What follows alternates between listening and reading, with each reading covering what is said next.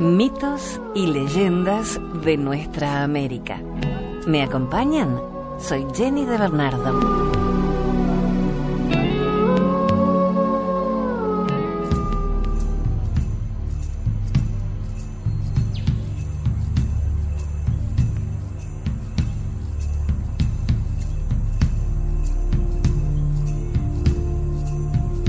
El amor y el aroma del Kosakait, una leyenda toba.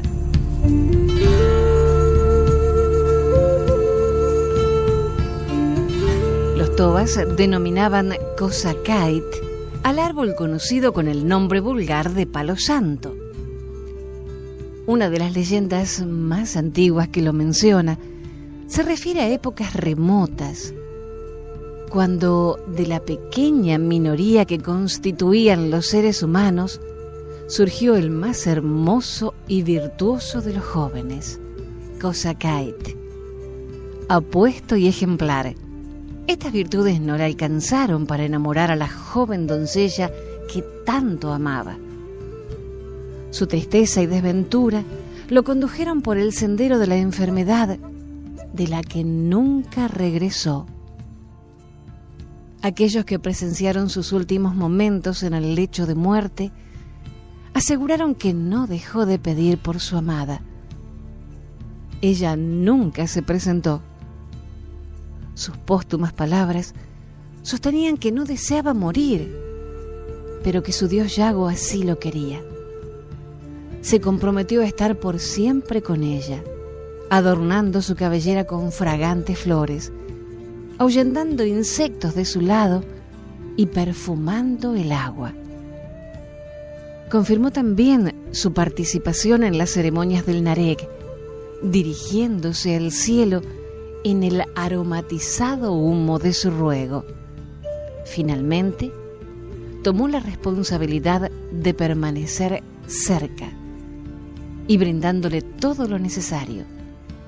Tanta temperatura, tanta fiebre, terminó por consumir los suspiros finales. La tierra que los sepultó engendró el árbol Kosakait, apreciado por sus aromáticas flores y perfumada madera. Apenado por su dolor, su Dios le dio vida eterna en la forma de aquel árbol, que luego se expandió por toda la selva, cumpliendo las promesas del virtuoso joven enamorado.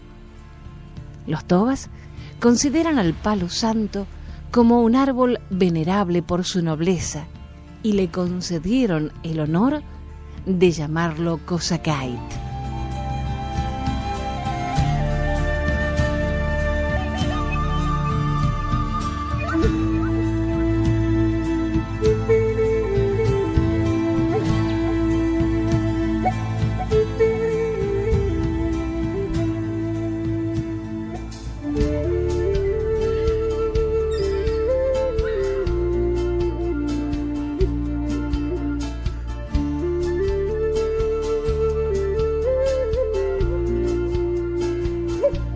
Cuatro hijos. Había una madre que tenía cuatro hijos que se llamaban Colcol, Lechuza, Araña y Picaflor. Los hijos eran haraganes, desobedientes y poco cariñosas con la madre, con excepción del menor que tenía excelentes cualidades. Un día los reunió la madre y les pidió que buscaran un modo de trabajar pues ella moriría tranquila sabiendo los útiles. Yo me iré a los montes más espesos, dijo Colcol. Dormiré de día y de noche saldré a buscar algún alimento. Yo viviré en los cementerios y en las vizcacheras, dijo Lechuza. Desde allí haré algunas excursiones en busca de comida que no me cueste mucho conseguir. Yo tejeré algunas telas cuando no tenga mucha pereza, dijo Araña. Yo me quedaré con mi madre, dijo Picaflor. La cuidaré y trabajaré para ella. Un día enfermó gravemente la madre y Picaflor fue a buscar a sus hermanos. Dice mi madre que vayas, que está muy enferma, dijo a Colcol. Dile que no me gusta salir de día, que tengo mucho sueño. Dice mi madre que vayas, que está muy enferma, dijo Lechuza. Dile que acabo de atarme los rulos, que no puedo salir así. Dice mi madre que vayas, que está muy enferma, dijo a Araña. Dile que acabo de comenzar una tela, que si voy, me atrasaré. Picaflor dio a la madre todas las respuestas. Ella sufrió mucho por tanta ingratitud y para castigarlos dijo, mi hijo Colcol vivirá oculto en los bosques porque será perseguido. Mi hijo Lechuza causará miedo por su fealdad y todos le tendrán horror. Mi hija Araña vivirá urdiendo telas pero nunca tendrá ninguna. Mi hijo Picaflor será querido y admirado en todas partes. Dios los transformó a todos en animales y en cada uno se cumplió la voluntad de la madre.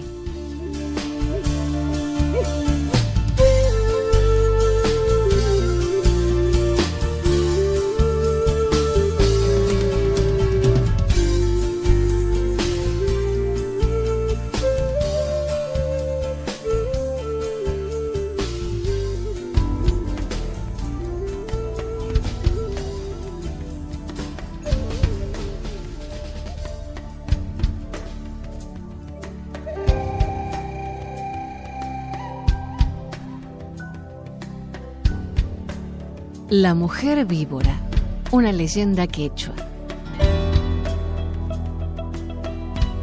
Muchísimos años atrás existía en lo que es ahora la provincia de Santiago del Estero una tribu al mando de un cacique valiente y generoso. Su esposa, por el contrario, se mostraba egoísta y maliciosa.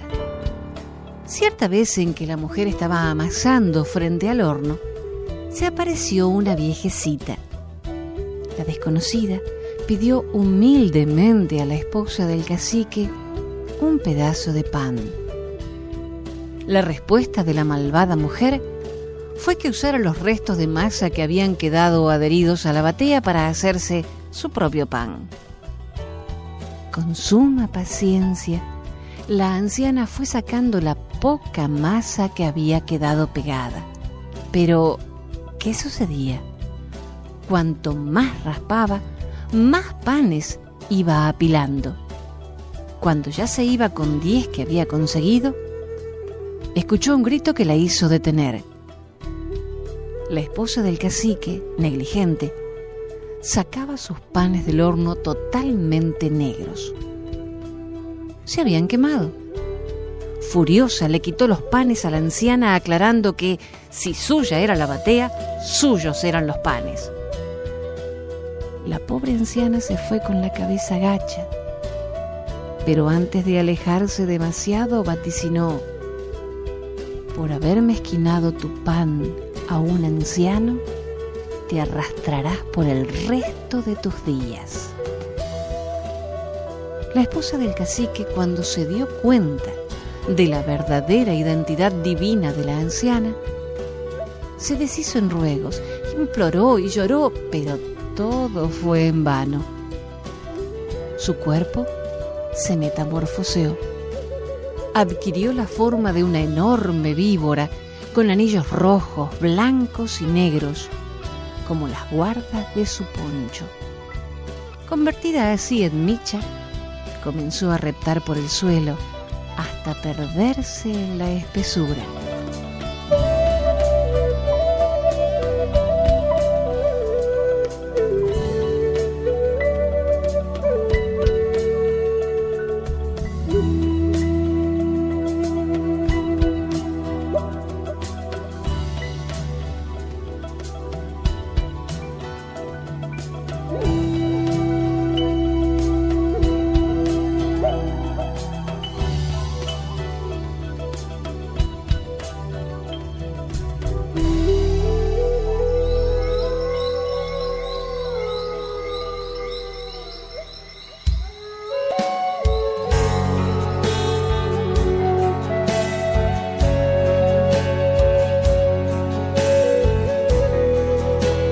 El hambre del hombre, una leyenda toba.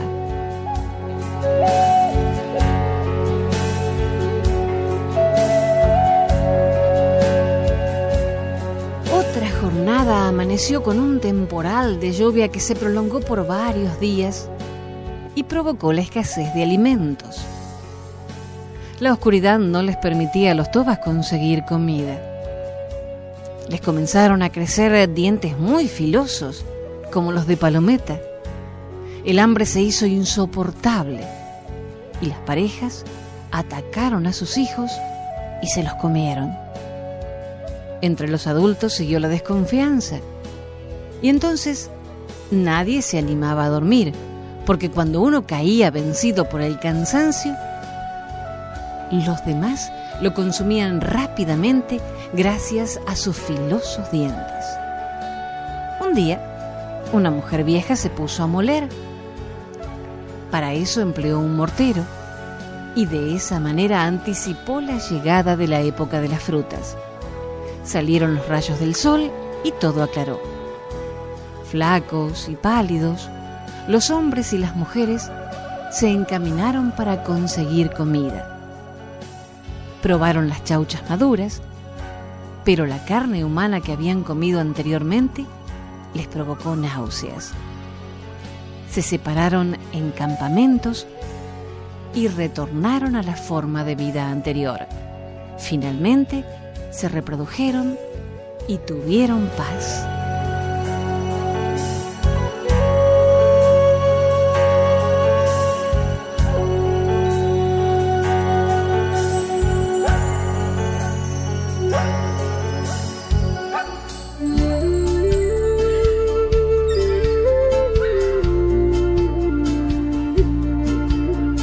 Una leyenda sobre Yupanqui. Así comenzó el culto al sol.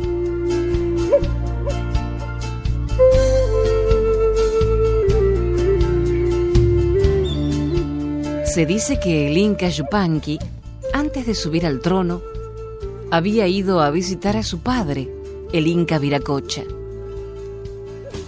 En el camino encontró una fuente llamada Susurpugayo Allí vio un trozo de cristal caído en la fuente y en ese cristal contempló la figura de un indio con tres brillantes rayos, como los del sol, que le salían de la parte trasera de la cabeza.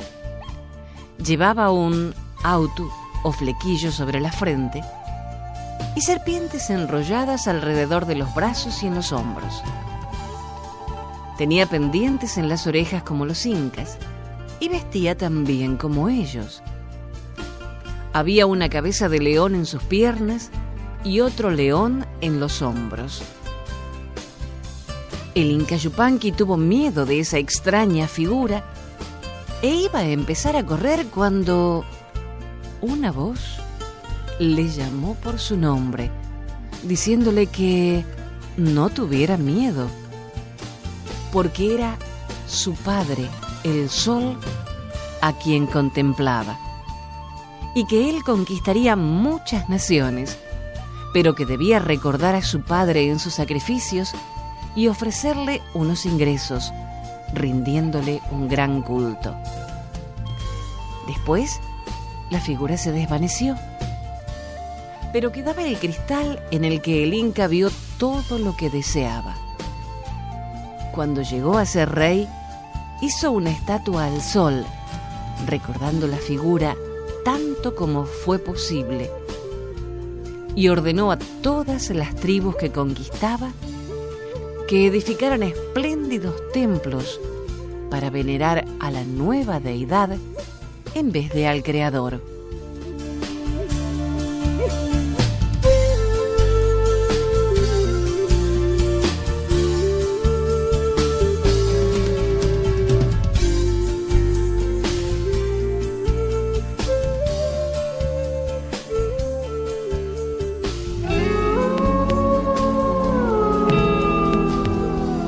Continuamos compartiendo mitos y leyendas de nuestra América.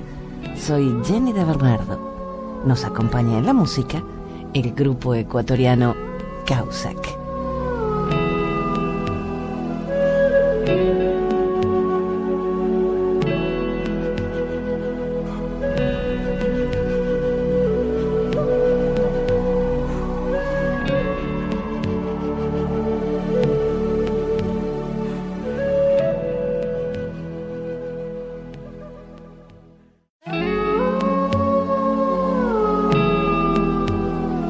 Continuamos compartiendo mitos y leyendas de nuestra América.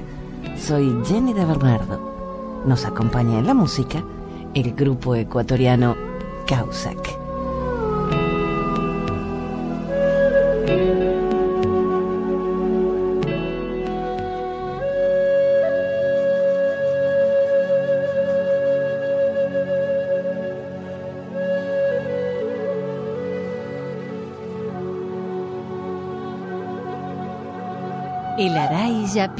Leyenda guaraní.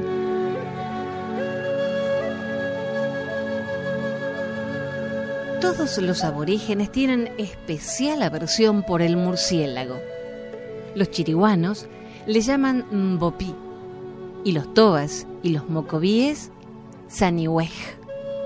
El murciélago representa el Aray Payí o fin del mundo. Por eso, se le encuentra estilizado en las alfarerías de los diversos grupos étnicos de la nación guaraní, junto con el búho que es su enemigo y de quien depende tenga o no éxito en su empresa. Es creencia que algún día aparecerá el andiraguazú, el murciélago grande, y comerá a todos los seres vivientes de la tierra, terminando así la vida en todos los órdenes. Para que esto sea posible, será necesaria una enorme cantidad de andirás chicos, sin los cuales no puede nacer el andira grande que pondrá punto final a la vida. No se sabe cuándo podrá acontecer esto, pero cuando Ebliuá, Dios, le puso por enemigo el búho y la lechuza, Ñacurutú y Urucureá, que persiguen a los murciélagos y los matan, evitando la multiplicación convencional que determinaría el nacimiento del murciélago grande. Llegará empero un día en que el búho y la lechuza, sea por debilidad, incapacidad o muerte, no podrán detener a los murciélagos chicos en su proliferación y entonces acaecerá el advenimiento del Andira Grande que impondrá el Aray Yapi o sea, el fin del mundo.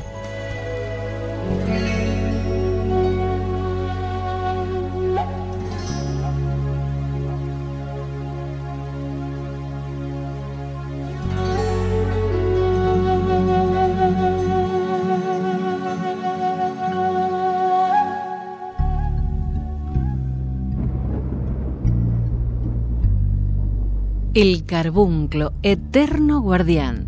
Esta es una leyenda quechua.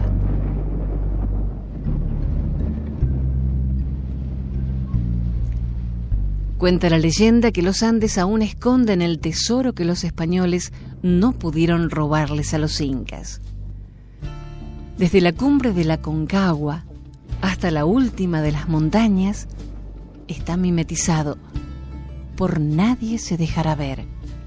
Es fiel a los quechuas que huyendo de la tiranía se dispersaron. La cordillera no tiene apuro, los espera para entregarles el oro y la plata que le fueron robados por los conquistadores. Los dioses incas han dejado instrucciones. El carbunclo, obediente, espera quieto y silencioso, pero con los ojos puestos en toda la línea del horizonte y en las cavernas de los abismos porque nunca debe cerrar los ojos. Le han encomendado que vigile si regresan los que fueron humillados y masacrados por la codicia. Cuando un lugareño de las montañas acompaña a algún viajero, debe advertirle sobre la posible presencia del carbunclo, porque el pánico del extranjero al vislumbrar ese extraño resplandor que mete miedo en los huesos y en la lengua, es tal que deben volver al rancho a tomar un brebaje para los nervios. Ese resplandor que estalla en rojos, amarillos y azules plateados suele verse muy bien en noches sin luna. Inevitablemente, los viajeros sienten interés por el tesoro a cargo de ese ser extraordinario. Hay quien dice que, en verdad, el carbonclo es un quecho enmascarado por los dioses que esconde en alguna caverna de la cordillera la fortuna deslumbrante. Los que lo han visto aseguran que el carbunclo es pequeño. Tiene el tamaño y la forma de una tortuguita y su caparazón está cubierta de piedras preciosas que desconocen los mortales. Sus huesos son de oro y plata y su sangre de fuego. Es por eso que durante las noches debe salir a beber agua fresca de las cascadas y manantiales de los cerros para aplacar la sed que le causan las llamaradas en sus venas, hechas con hilo de cobre sagrado. La codicia de los conquistadores no logró arrebatar todo.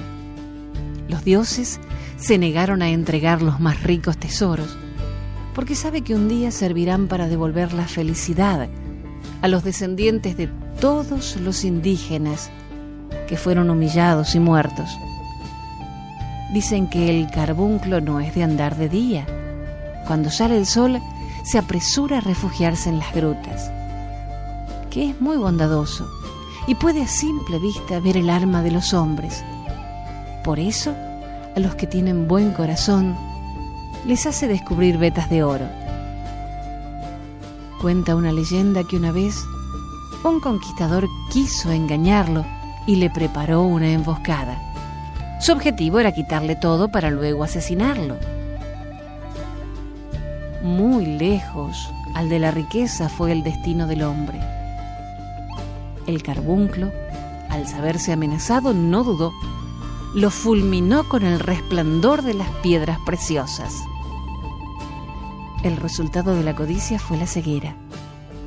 El español ciego, mientras huía, trastabilló y terminó en un hoyo colmado de ratas hambrientas que lo devoraron.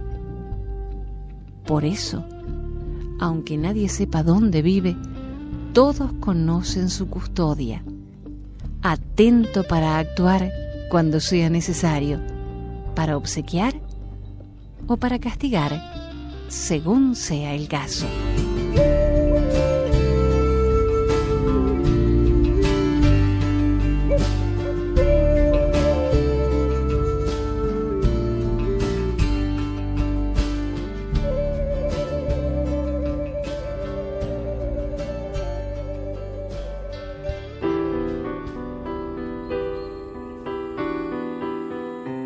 El perro y el fuego.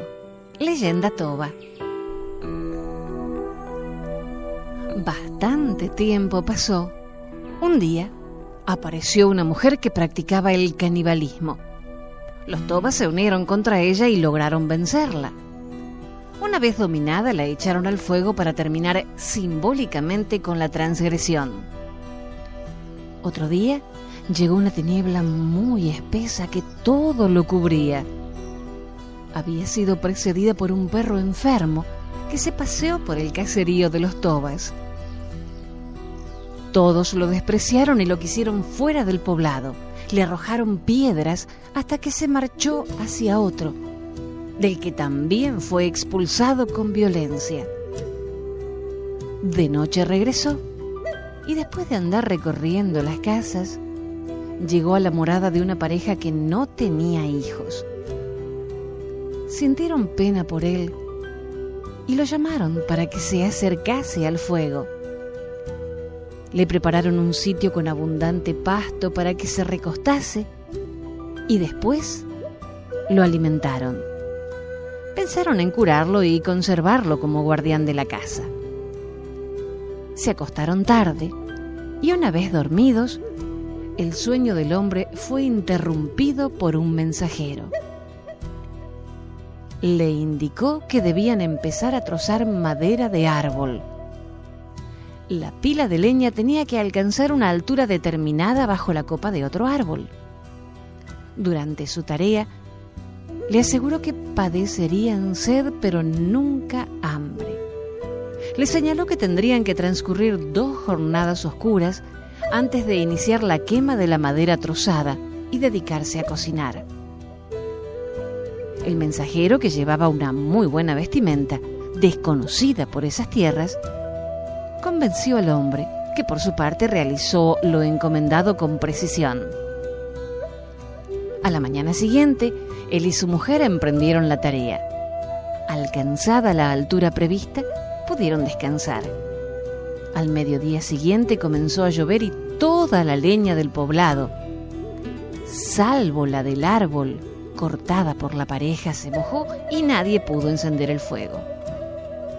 Todos se les acercaron solicitándoles madera, pero ellos no los ayudaron, ya que se habían comprometido a respetar las instrucciones recibidas.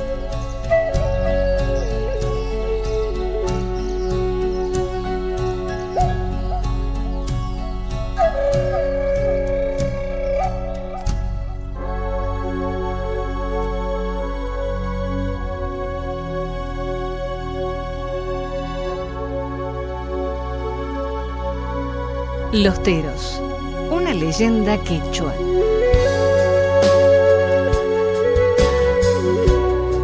El padre había hecho una gran fortuna y sus dos hijos disfrutaban de buena vida. Era un buen trabajador en el campo y tuvo suerte con alguno de los negocios que había emprendido. El hombre, que era bastante mayor, un día enfermó gravemente. Poco tiempo después murió. Así fue que dejó su inmensa fortuna para sus hijos. Cuando el tiempo de luto se cumplió, los muchachos se hicieron cargo de sus riquezas y se dispusieron a disfrutarlas a lo grande. Comenzaron a aparecer amigos de todos lados. Los gastos aumentaban más y más. Desgraciadamente, para sostener el modo de vida que eligieron, necesitaron comenzar a vender parte de los bienes heredados. A uno fueron despojándose de los buenos enseres del hogar, ya que nada quedó y tuvieron que vender la propiedad paterna en toda su extensión. De la riqueza y de la vida fácil, pasaron abruptamente a conocer la cara más cruda de la pobreza. No tenían casa ni abrigo. Los que se decían amigos raudamente habían desaparecido en esa situación se encontraban cuando, al no hallar remedio a la miseria que los perseguía, los ganó la desesperación. Se fueron al campo, se ocultaron de sus vecinos y se pusieron a llorar desconsoladamente hasta quedarse dormidos. Cuando despertaron, descubrieron su pequeñez y su nuevo aspecto. Quisieron hablarse y no pudieron. Solo un extraño sonido surgió de sus antiguas bocas. Se habían convertido en aves, enteros.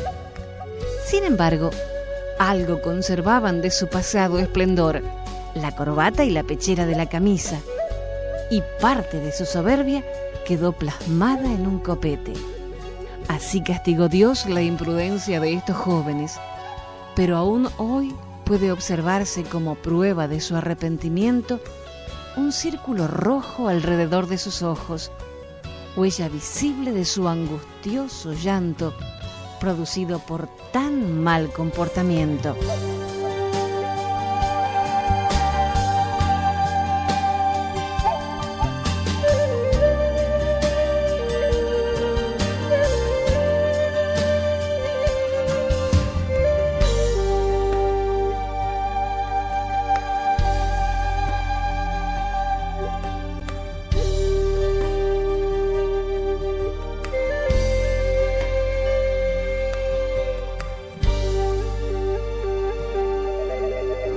Dijo un escritor y humorista alemán, la memoria es el único paraíso del que no podemos ser expulsados.